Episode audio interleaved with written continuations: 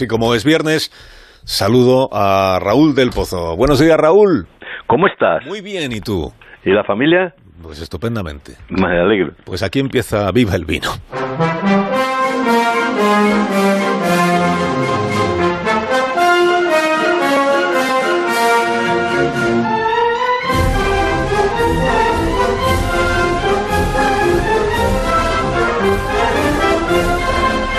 Cuando tú quieras, maestro.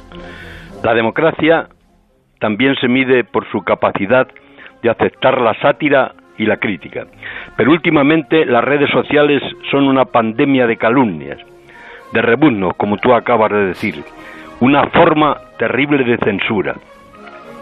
Con perfiles falsos, algunos partidos sorprendidos en pelota atacan a los periodistas. Se ha abierto la veda y lanzan bilis negra e insultos contra medios que informan de sus andanzas. Una investigación académica reveló la existencia de 40.000 bots durante la campaña electoral.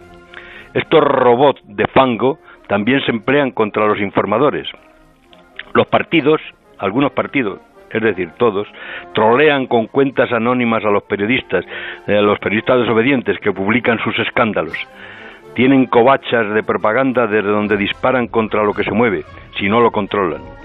No, no, no son robots rusos de San Petersburgo, sino cuartos robotizados que se han convertido en una feroz forma de mordaza, como lo fue casi el índice, la hoguera o la censura previa.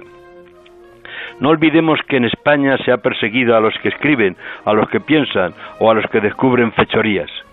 Los dos más grandes escritores de nuestra historia, Quevedo y Cervantes estuvieron en la cárcel y dos de los mejores poetas del siglo XX, Lorca y Miguel Hernández, fueron callados para siempre por motivos políticos.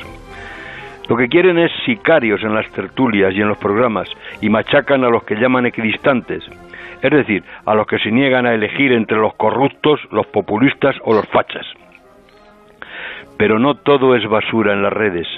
El grato murmullo del vino que llena nuestras copas y nuestros corazones alegra la nube. Hay, querido Carlos, catas online, ceremonias virtuales vía Twitter donde expertos dirigen la ceremonia de beber vino español, condenado por los aranceles de Trump como venganza por la tosa Google que quiso imponer el gobierno de Sánchez. Así que, querido Carlos, viva la libertad de prensa y viva el vino. Eh, Raúl, que tengas un fin de semana estupendo y hasta el próximo viernes. Cuídate mucho. Un abrazo. Adiós, adiós.